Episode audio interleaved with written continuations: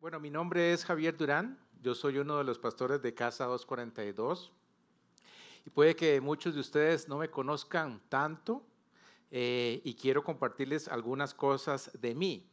Eh, a mí me encanta, me encanta el chocolate. Eh, de preferencia que sea 80% de pureza de cacao o bien superior. Y debo decir que es una de mis grandes debilidades. El chocolate me gusta mucho. Me acuerdo que en una oportunidad me comí un brownie con una bola de chocolate y con jarabe de chocolate encima.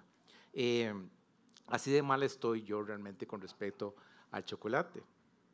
Y creo que he creado como una especie de relación de amor y odio con el chocolate porque yo muchas veces voy al supermercado y me paro frente al, estante de los chocolates tan solo a admirarlos. Y luego de un rato eh, simplemente les digo, no, no, no los necesito. Y me voy media vuelta y me voy. O sea, yo puedo durar 5 o 10 minutos viendo los chocolates. De manera tal que si usted me ve por casualidad en el automercado parado frente a los chocolates, no me interrumpa, porque estoy teniendo mi momento con los chocolates. Ese soy yo. Bueno, luego de una pausa que hicimos del libro de Marcos, eh, estamos nuevamente de vuelta luego de, la, de la, serie que tuvimos. La última vez Rodri nos enseñó eh, acerca de la, de la humildad según Marcos capítulo 9, versículos del 33 al 39. Y si bien lo que correspondería eh, sería continuar con los versículos eh, que restan del capítulo 9, los pastores de Casa 242 tomamos una decisión y era que yo diera Marcos capítulos, capítulo 10 o que empezara Marcos capítulo 10 por varias razones. Una de ellas es porque hoy me tocaba enseñar a mí. Pero la, la, otra es porque este tema o la enseñanza de esta mañana tiene que ver con el divorcio. ¿okay? Em, y el divorcio es algo que yo he estudiado y que he eh, aconsejado por cierto tiempo. La semana entrante se retomará entonces las enseñanzas de Marco en el capítulo 9 y lo que restan de esos de sus versículos. He titulado la charla Jesús y el divorcio y les voy a pedir que por favor me acompañen en una oración para poner todo en las manos del Señor. Padre, quiero darte muchas gracias, Jehová, por todo lo que ha sucedido hasta este momento, en esta mañana, Señor. Cosas grandiosas, una oración maravillosa, testimonio. Padre, quiero eh, pedirte que, que tu Espíritu nos acompañe, Señor, de forma especial. Gracias por la oportunidad que nos das de aprender de, de tu palabra y de ti, Jesucristo, Señor. Te pido que tu Espíritu nos ministre a todos y cada uno de nosotros conforme a nuestra necesidad y que esta enseñanza sirva para la, la, edificación, la confrontación y la corrección de tu pueblo, Señor. Dame inteligencia y sabiduría para poder comunicarme de forma efectiva, Señor, y dame tranquilidad para, para que pueda expresarme bien, Señor. Ponemos todo en tus manos. Amén. Bueno, algo más que quiero que sepan de mí es que estoy divorciado desde hace más de 10 años. Estuve casado por 16 años y mi precioso hijo José Pablo de 21 años es el resultado de esa relación. Eh, por lo vivido fue que yo decidí que tenía que entender qué era específicamente lo que me ha pasado y yo necesitaba profundizar más en la palabra de Dios para que la palabra de Dios trajera consuelo por el momento que yo estaba pasando. Además, un divorcio, quiero que sepan, tiene demasiadas aristas eh, y afecta a muchas personas, no solo a las personas que están eh, divorciándose en ese momento. el divorcio también socava el fundamento de la sociedad que es la familia o el matrimonio. Eh, por eso es que todos los que estamos aquí tenemos que estar enterados acerca del divorcio. Sea que usted esté soltero, sea que usted esté casado, sea que usted esté divorciado o bien que usted está ah, incluso en eh, un estado de viudez, usted también necesita saber sobre el divorcio. Y quiero basar eh, mi enseñanza en Marcos 10 eh, del 1 al 12.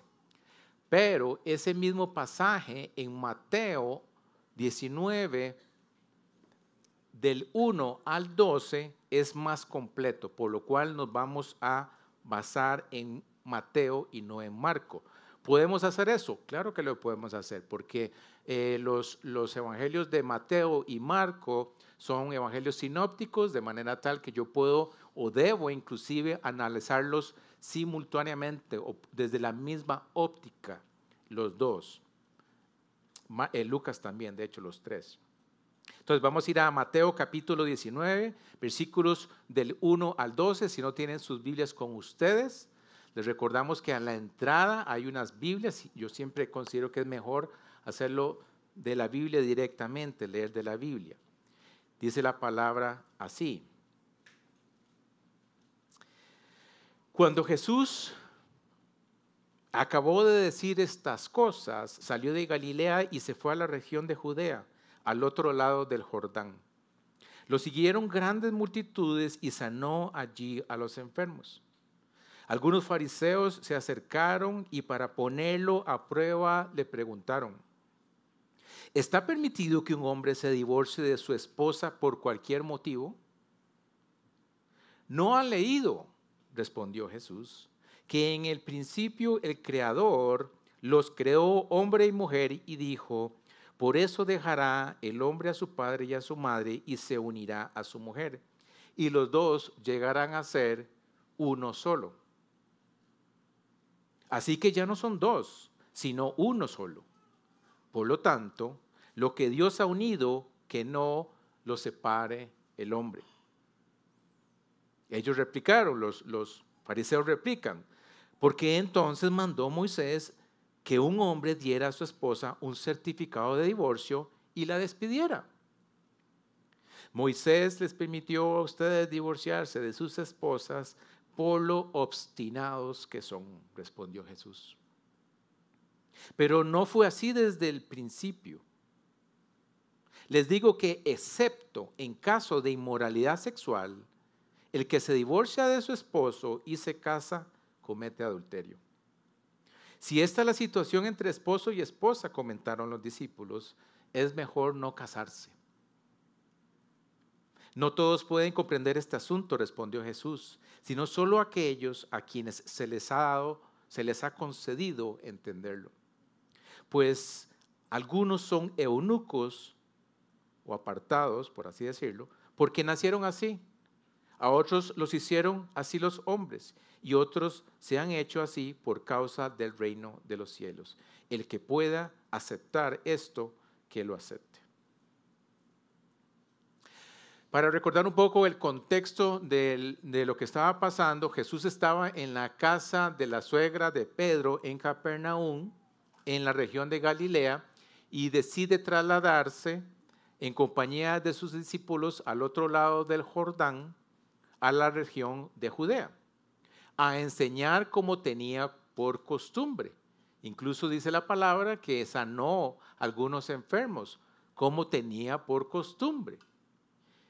Y estando allí, como pareciera también ser costumbre, se le acercaron unos fariseos para probarlo y le lanzan la pregunta. ¿Está permitido que un hombre se divorcie de su esposa por cualquier motivo? Y es, importante aquí entender la motivación o la razón por la cual estos fariseos eh, lanzan esa pregunta. Dice la palabra que vivieron a probar a Jesús. De manera tal que la intención con la cual ellos preguntan puede estar relacionado con eh, un debate que existía en ese momento entre las escuelas rabínicas de Gilel y Shammai. Habían escuelas de rabinos que enseñaban el, Antiguo Testamento y unas escuelas decían en este sentido una cosa, Gilel decía una cosa y Shammai decía otra. Había una discrepancia y los, los fariseos con esta pregunta lo que querían era que Jesús tomara parte de alguna de las posiciones. La escuela de Gimel, Gilel enseñaba que un judío, perdón, la escuela de Gilel enseñaba que un judío podía divorciarse de su esposa por cualquier motivo, por cualquier razón. Mientras que los rabinos de Shammai sostenían que el divorcio era legal solo por causa de inmoralidad. Para los rabinos de Gilel, el marido podía despreciar o despedir, como decía la palabra, a su esposa y divorciarse de ella por la vergüenza o la molestia que ella le podía haber causado. Vamos a poner algunos ejemplos de esto. Me avergonzaste como bailaste en la fiesta de mi familia. Me divorcio de vos. Ya no eres tan bonita como antes. Me divorcio de vos. Ya no sabes cocinar, cocinar, me quemaste el pan en la mañana, me divorcio de vos. Tenemos que tomar en cuenta que en aquellas épocas la poligamia existía.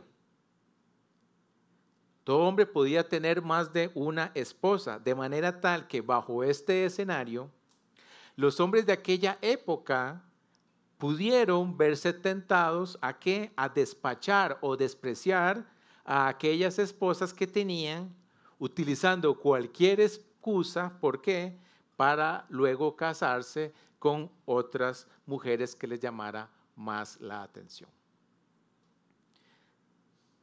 Y no sé si se dan cuenta, pero fuera del hecho de que hoy por hoy la poligamia no está permitida, en nuestra era muchos casos de divorcio ocurren por motivos similares. Me canso de mi esposo o esposa y me voy y me busco otro. Tenemos gustos diferentes, divorciémonos. Y esta la he escuchado varias veces, principalmente en matrimonios jóvenes. Me engañaron. Este no es el novio o la novia con la que me casé. Me divorcio. Lo que parece que estar pasando hoy por hoy en la sociedad de esta era es exactamente lo que pasaba en aquellos tiempos. Razones cualquiera para que los matrimonios fueran disueltos. Lo que creía la escuela de Gilel era en aquel entonces muy parecido, reitero, a lo que hoy provoca que la mayoría de los, de los matrimonios finalicen divorciarse por cualquier razón.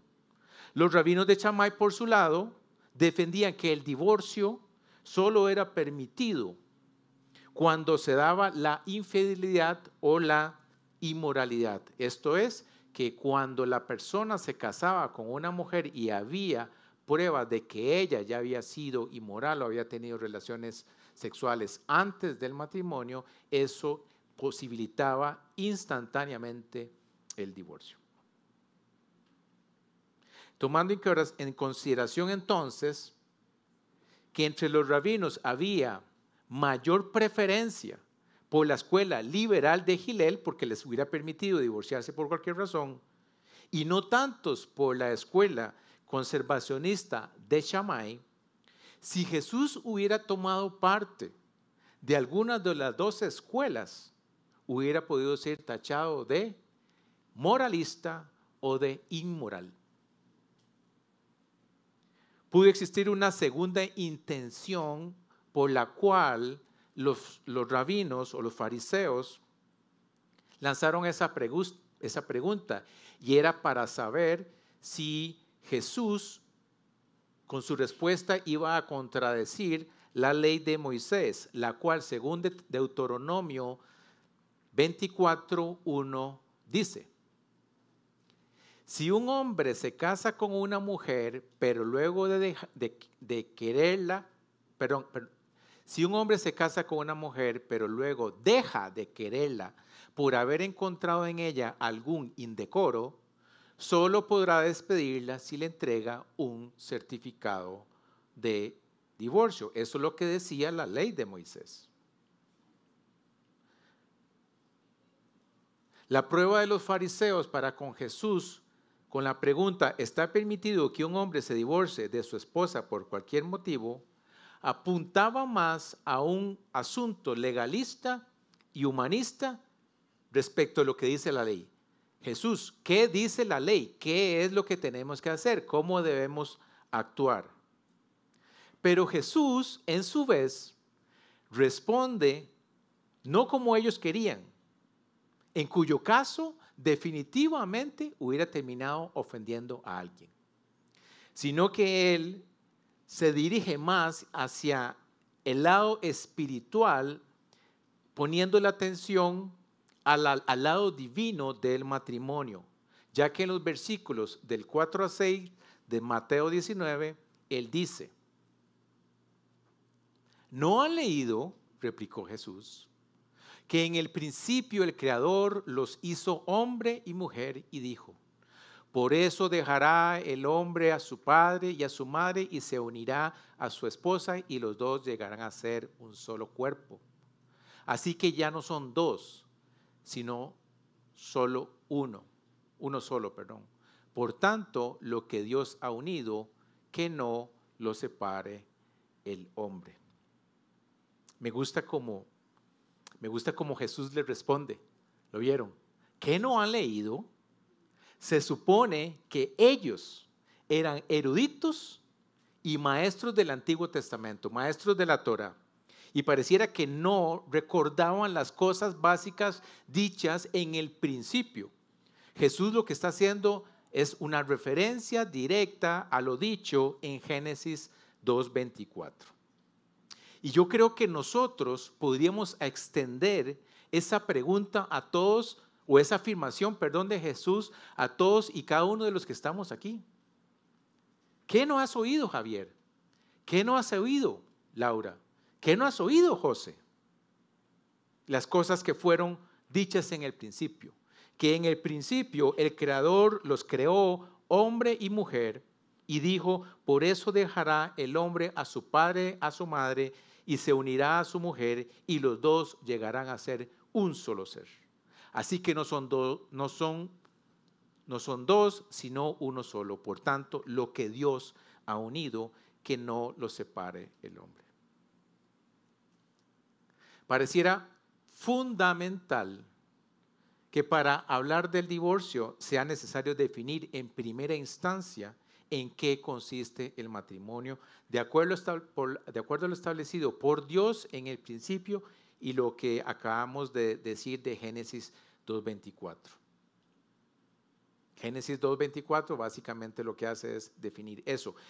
Dios hizo al hombre, Dios hizo a la mujer desde el principio y los unió en una relación monómica, monogámica, gracias, monogámica. Esto es una relación de pareja de una persona para con la otra. El hombre, su relación monogámica con la mujer. La mujer, su relación monogámica para con el hombre. En ella ambos se convierten en un solo ser. Esa conversión de un solo ser es a través del poder de Dios. De manera tal que algunas versiones de hechos hablan sobre un solo ser, lo ponen como si fueran una sola carne las dos personas se fusionan espiritualmente en una sola carne. ¿Por qué? Porque hay una, una unión no solo física, hay una unión emocional, hay unión, una unión espiritual, hay una unión intelectual que se consuma, como dije, a través de las relaciones sexuales que se tienen que llevar a cabo única y exclusivamente dentro del matrimonio. Dios definió el matrimonio en Génesis. Y lo que él está definiendo es que él hizo al hombre, él hizo a la mujer, los unió y ellos consuman el matrimonio a través de las relaciones sexuales, de manera tal que las relaciones sexuales solo pueden llevarse a cabo dentro de la figura del matrimonio.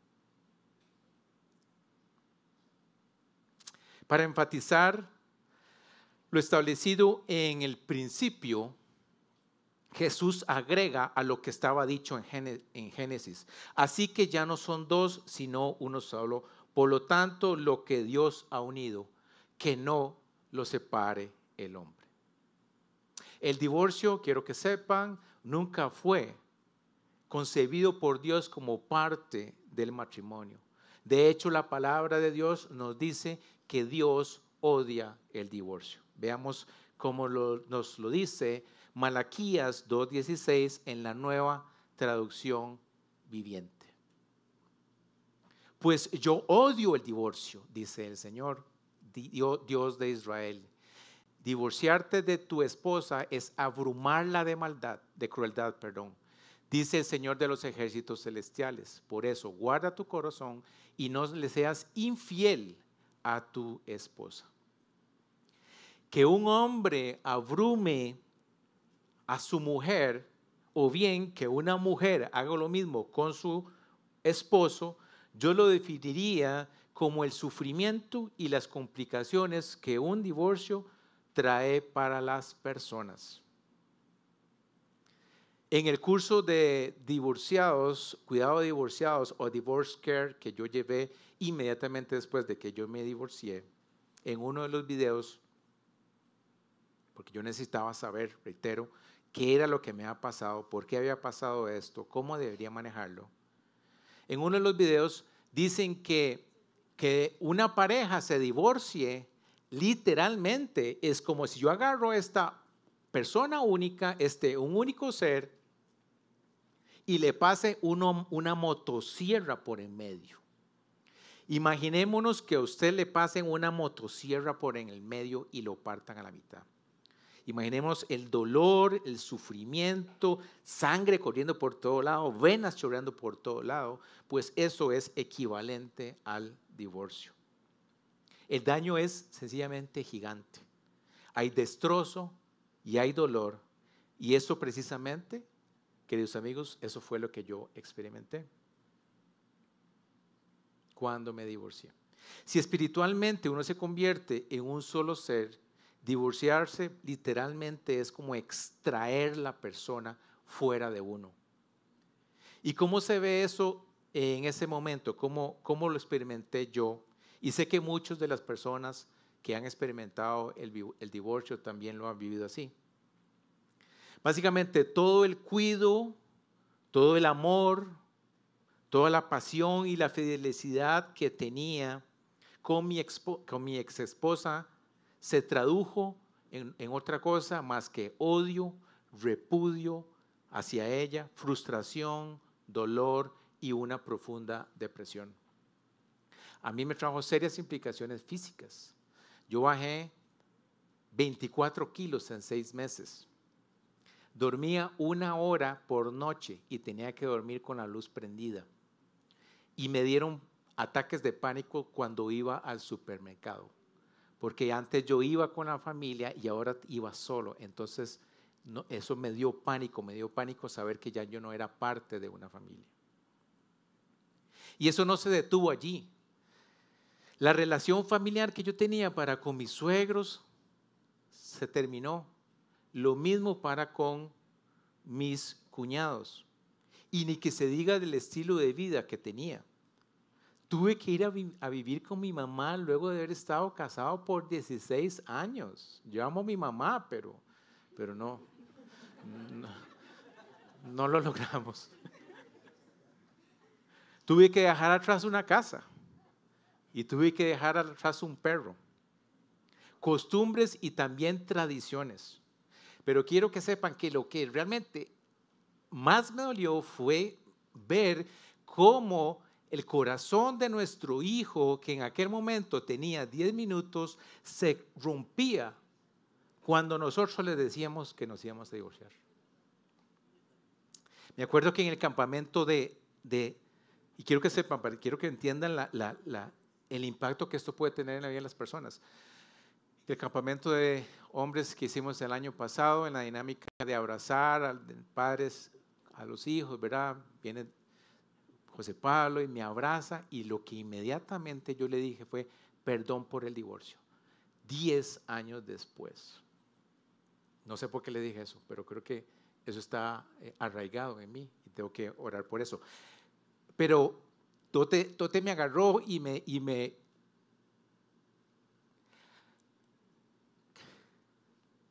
me consoló y me dijo, gracias a eso estamos hoy aquí glorificando el nombre de Dios.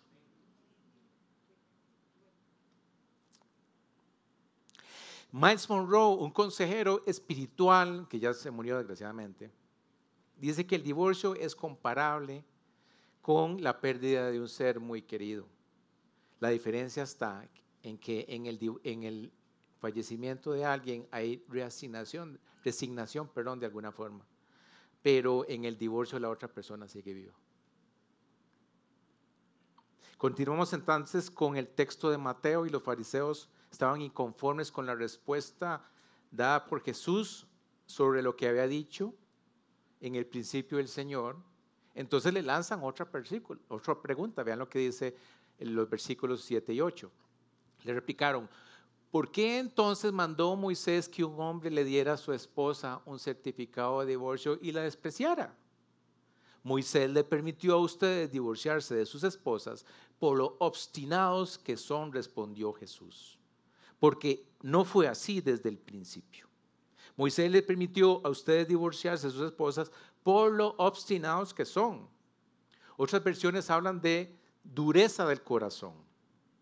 Moisés permitió en aquella época que las personas se divorciaran para restringir las acciones dañinas de los esposos en contra de las esposas y de alguna forma protegerlas, ya que el corazón de ellos se había endurecido contra ellas. Se habían vuelto tercos, obstinados, necios, arrogantes, indolentes y opresivos. Todas estas palabras describen el significado de un corazón endurecido. Y yo no me puedo imaginar lo que pasaba en aquellas épocas, pero tal vez sí lo pueda hacer, pues en nada se aleja de lo que pasaba en la época de Moisés, de lo que pasa hoy en día, ya que el 50% de los matrimonios que se llevan a cabo terminan en divorcio. Por esto le lanzo esta pregunta a los esposos y esposas que están hoy aquí presentes. ¿Acaso ha endurecido su corazón y se ha vuelto usted terco, obstinado, necio, arrogante, indolente u opresivo con sus esposas o viceversa? ¿O será que tal vez usted ha percibido un corazón endurecido de parte de su pareja? Bueno, pues si esa es la situación, puede que haya una alerta allí a la cual usted tenga que prestarle atención. Y mi recomendación es que busque ayuda. Pida consejería aquí en Casa 242.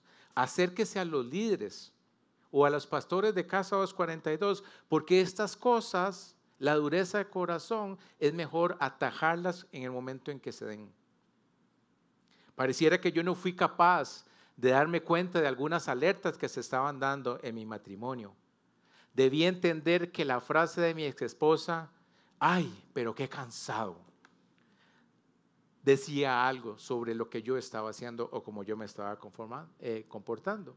Y yo no me di cuenta de que yo había sido partícipe y había sido responsable de esa separación, sino hasta unos meses atrás, cuando yo mismo me cansé de mí mismo y me dije, ay Javier, pero qué cansado. Los fariseos estaban más interesados en establecer las bases para el divorcio, mientras que Jesús estaba más en la perdurabilidad del matrimonio. Entonces, Jesús les aclara en el versículo 9 de nuestro texto. Les digo que excepto en caso de inmoralidad sexual, el que se divorcia de su esposa y se casa con otra, comete adulterio. La versión de Marcos, el texto que nos hubiera tocado si hubiéramos ido directamente a Marcos, Marcos 10 del 11 al 12, dice exactamente lo mismo, pero incluye a la esposa. Dice, el que se divorcia de su esposa y se, y se casa con otra, comete adulterio contra la, contra la primera.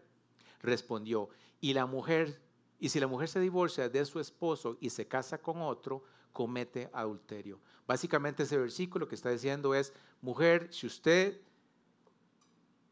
el que se divorcia de su esposa y se casa con otra, comete adulterio, sea que usted, haya, sea, que usted sea el esposo o que usted sea la esposa. ¿Ok? Jesús explica acá lo que se conoce como la cláusula de excepción respecto de bajo qué condición está permitido el divorcio. Jesús está ordenando, perdón, Jesús no está ordenando u obligando el divorcio. Lo que está haciendo es que permitiéndolo. Y vamos a ir despacio acá, porque acá es muy importante que quede esto claro. Pongamos, Esteban, Mateo 19.9 otra vez. Dice Mateo 19.9. Y por eso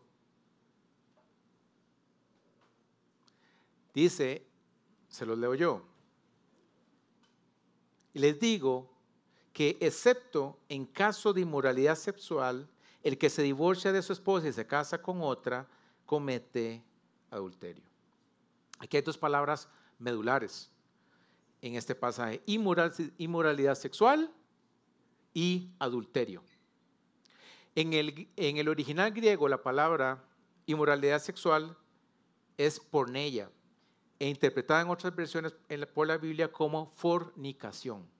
De manera tal que las palabras claves de este pasaje son fornicación y adulterio. Perfectamente podríamos leer entonces este versículo de la siguiente forma. Excepto en caso de fornicación, el que se divorcia de su esposa y se casa con otra, comete adulterio. La palabra fornicación incluye el incesto, o sea, las relaciones sexuales entre miembros de la misma familia, la bestialidad, relaciones sexuales con animales, el homosexualismo, relaciones sexuales con personas del mismo sexo, y el adulterio, relaciones sexuales extramaritales. Como ven, la fornicación incluye el adulterio. Entonces, el adulterio es una causa que permite el divorcio. La forma de interpretar entonces este versículo a la, luz, de lo que el pasaje nos dice en relación al divorcio sería esta.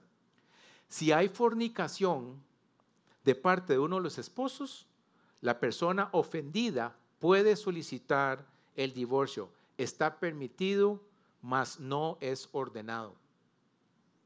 Si no hay fornicación de parte de ninguno de los esposos, el divorcio no está permitido. Y el que se divorcia por alguna razón que no sea fornicación o bien o tiene relaciones sexuales con otra persona, comete adulterio o relaciones extramaritales en contra de su pareja, porque se divorcia por razones no permitidas.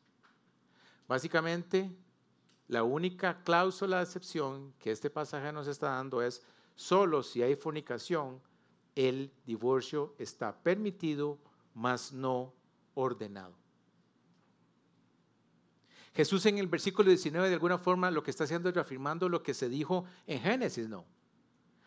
Lo que él mismo dijo versículos atrás, los esposos se unen y son una sola carne. Lo que Dios unió, que no lo separe el hombre. La fornicación, quiero que sepan, involucra incluir a alguien en el pacto matrimonial y violenta el principio de una sola carne. Divorciarse por cualquier motivo que no sea la cláusula de excepción es separar lo que Dios unió, a pesar de que el versículo dice lo que, lo que Dios unió que no lo separa el hombre. Por eso el divorcio y por ende la finalización del pacto matrimonial se permite, ya que la fornicación es una abominación a lo establecido por Dios en el principio. Que esté permitido no significa que tenga que darse, ya que el llamado siempre, siempre va a ser al perdón, a la reconciliación y siempre estarán por encima del divorcio mismo. Es algo que nosotros aquí en Casa 242 abogamos mucho por el perdón, el arrepentimiento y la reconciliación. Pareciera contradictorio que Jesús estuviera permitiendo el divorcio, ¿no? Que el mismo Jesús lo estuviera haciendo, pero eso no es así. No podemos perder de perspectiva lo que Dios hizo en el inicio. Dios instituyó el santo matrimonio, en el santo matrimonio, la unión entre el hombre y la mujer. Y el pecado del hombre fue lo que lo tergiversó. Dios derrocha su gracia para, cuando nosotros, para con nosotros cuando envía a su único hijo a este mundo. Y Jesús en este pasaje derrocha de su amor sobre nosotros cuando nos advierte de las implicaciones de pecar en el matrimonio. Para mí eso es gracia sobre gracia. Para mí este versículo es un derroche de amor. Y para mantenerme fiel a la palabra de Dios, y acá es donde esta enseñanza tal vez deja de ser un poco expositiva, de versículo en versículo, tengo que, por honor a la verdad, eh, explicar la otra cláusula de, de excepción que existe.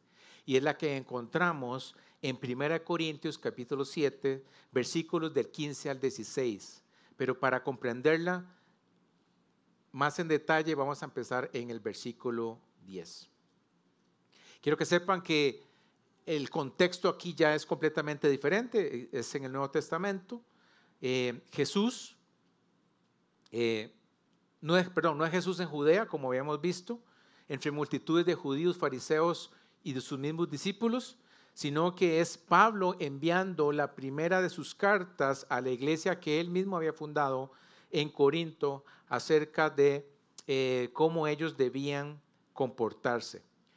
Corinto era un pueblo, era un pueblo que estaba entre dos puertos mercantes, de manera tal que había una población muy interesante de judíos y de gentiles allí, algunos de los cuales, de los cuales recién habían convertido al evangelio o al cristianismo cuando el mismo Pablo fundó la iglesia. No eran los, judíos del Viejo Testamento, sino que eran judíos y gentiles en el Nuevo.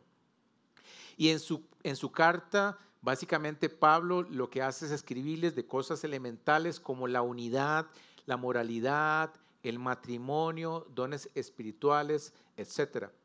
Y en los versículos que vamos a analizar, Pablo básicamente le va a hablar a dos grupos. En el primer grupo se dirige a personas creyentes como nosotros que están casados.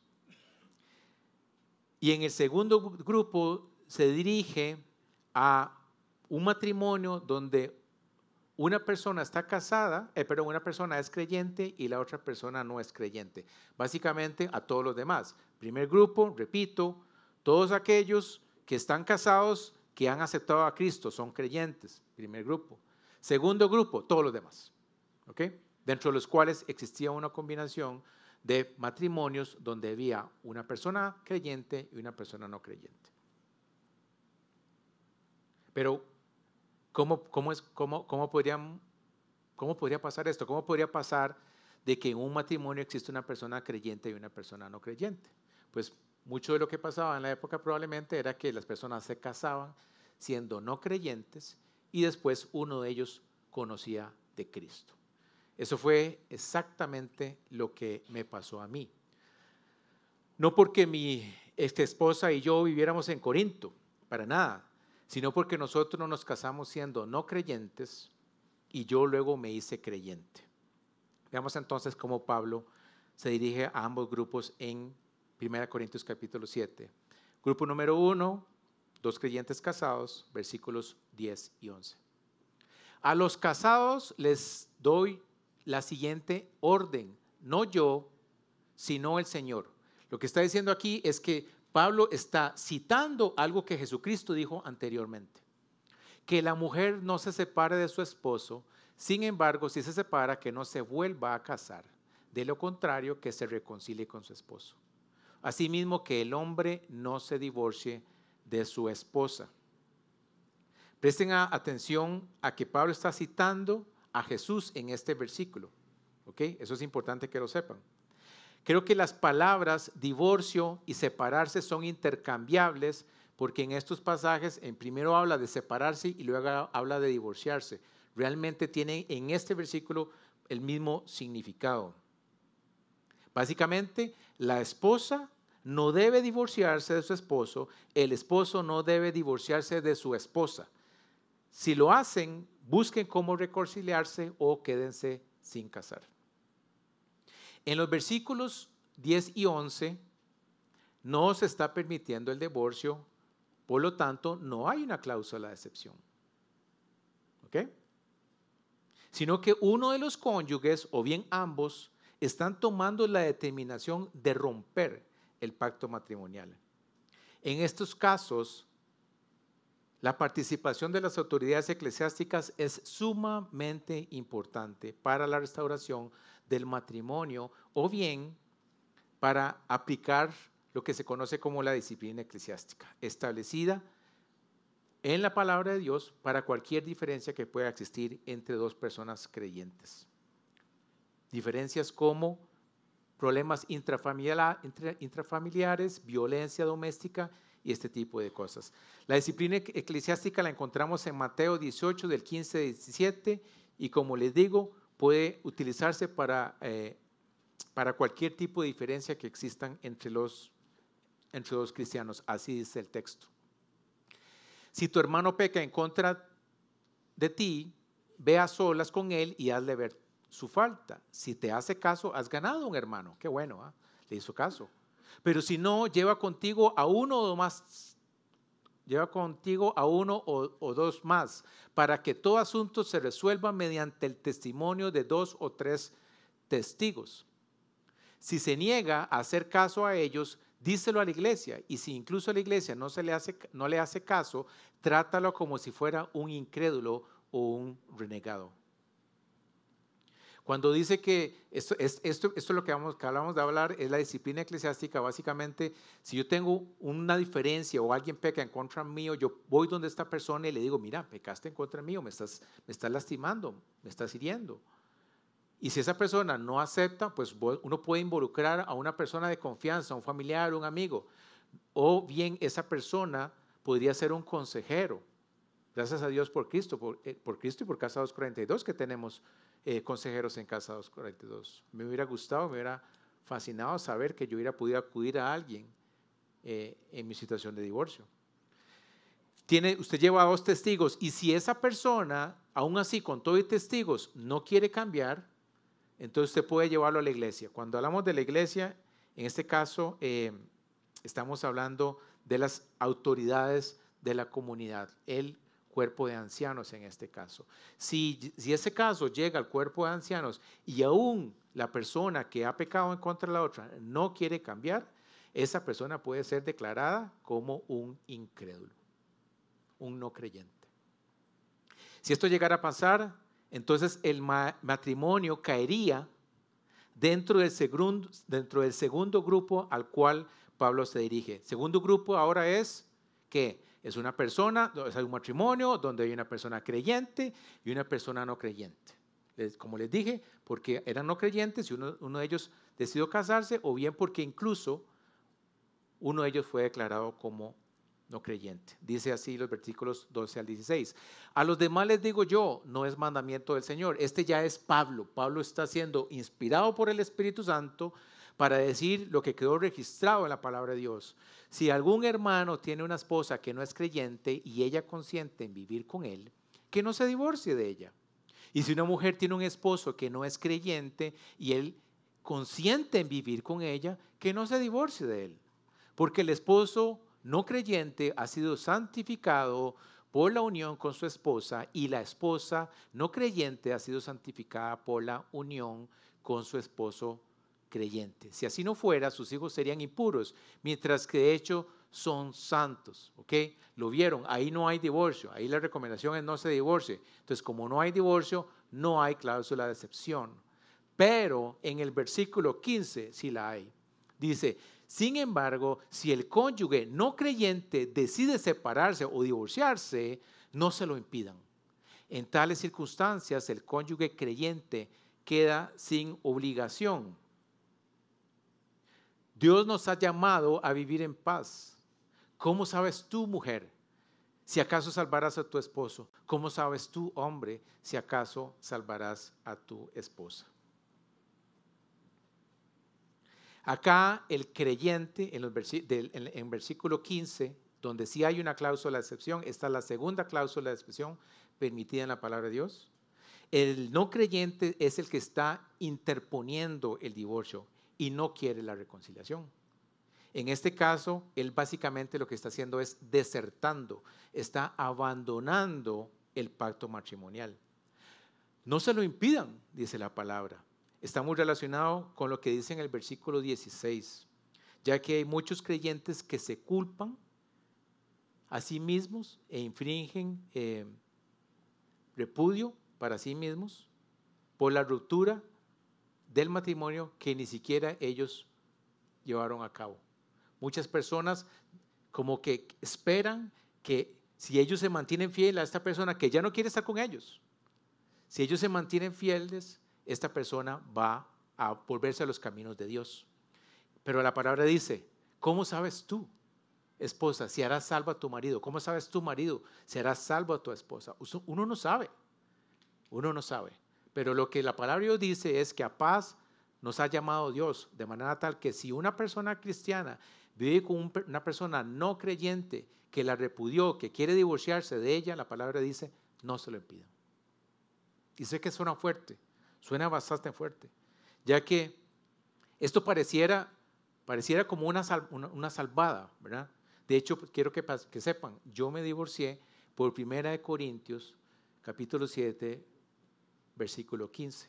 Yo fui abandonado, yo fui despreciado por mi ex esposa. Y esto reitero, pareciera, de acuerdo a la palabra, que eso trae un poco de consuelo. Pero eso no es así. Eso no es así. Yo no conozco, o son casi los, son nulos los casos de personas que se hayan divorciado y no tengan que vivir con las repercusiones de la etiqueta divorciado o divorciada. Esto también se extiende a los hijos, hijos de padres divorciados. toma demasiado tiempo sanar las heridas de todas las personas involucradas o afectadas. Aún, incluso vivir en soltería luego de un divorcio es todo un reto. Quiero que sepa que las dos cláusulas de excepción que hemos visto en esta mañana el divorcio por fornicación o el divorcio por abandono son las más aceptadas por los grandes teólogos de nuestra era y son aquellas en las que nosotros creemos.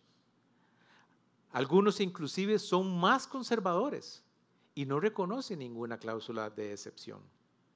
Pero si hay algo que yo no quiero que pase es que hoy ustedes se vayan de aquí confundidos, asustados, sintiéndose culpables o señalados sobre su situación si pasaron por el divorcio o si lo están pensando hacer.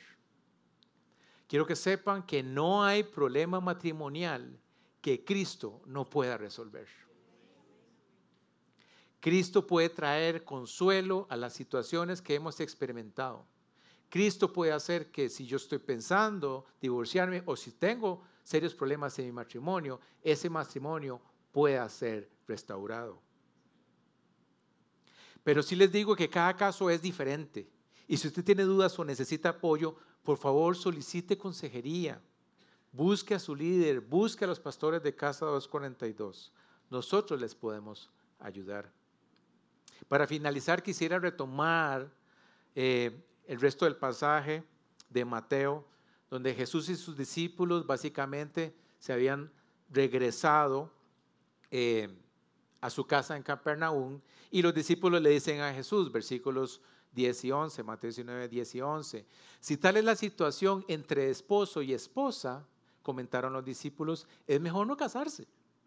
Y Jesús responde, no todos pueden comprender este asunto, respondió Jesús, sino solo aquellos a quienes se les ha concedido entenderlo.